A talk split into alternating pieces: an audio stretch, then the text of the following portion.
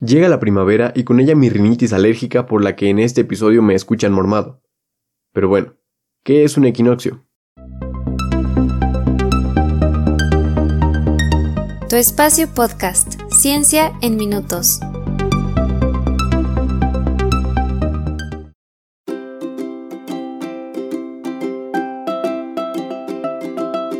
La palabra equinoccio proviene de los vocablos griegos eucus, igual, y nox, noche, es decir, noche igual. Este término se aplica al evento astronómico donde el día y la noche duran prácticamente el mismo tiempo. Los equinoccios ocurren cuando el Sol está exactamente sobre el ecuador de la Tierra. El ecuador es una línea imaginaria justo en el centro de nuestro planeta y lo divide en el hemisferio norte y el hemisferio sur, por lo que se encuentra a la misma distancia de los polos geográficos. Este suceso hace que el terminador, que es la línea que divide las zonas de día y noche, pase por los polos norte y sur del planeta. Debido a este ángulo en el que el planeta recibe la luz solar, todas las partes de la Tierra reciben aproximadamente la misma cantidad de luz y sombra durante un día dos veces al año.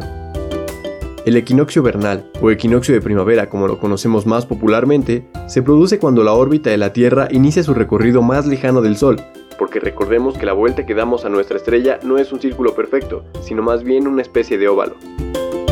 Por otra parte tenemos al equinoccio de otoño, que es cuando la Tierra inicia su recorrido más cercano al Sol. En otras palabras, el equinoccio es ese momento específico en el que la Tierra se sitúa precisamente a la mitad del vaivén que realiza en su órbita alrededor del Sol.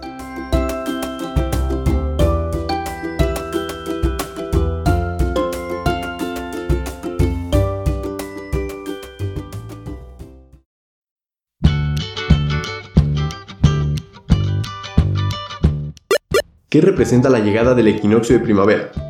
En el hemisferio norte, que es donde se encuentra México, representa el fin del invierno y el inicio de la primavera.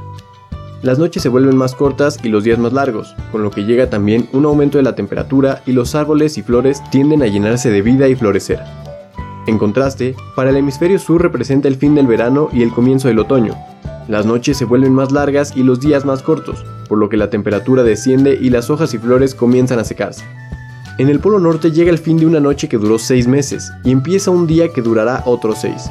Como ya te imaginarás, en el Polo Sur sucede lo opuesto, ya que termina un día que duró 6 meses y comienza una larga noche que durará otros 6. ¿Cuándo será el próximo equinoccio?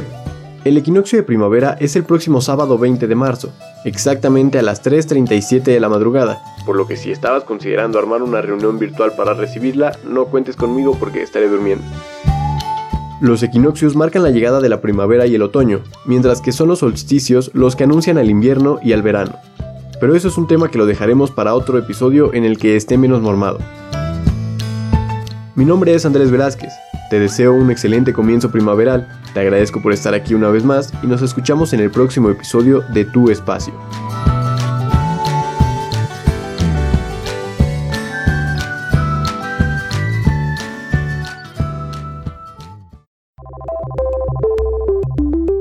Muchas gracias por escuchar.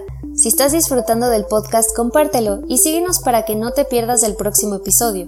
Puedes compartir tus preguntas y comentarios en arroba tu espacio-pod en Twitter y arroba espacio-ciencia en Instagram.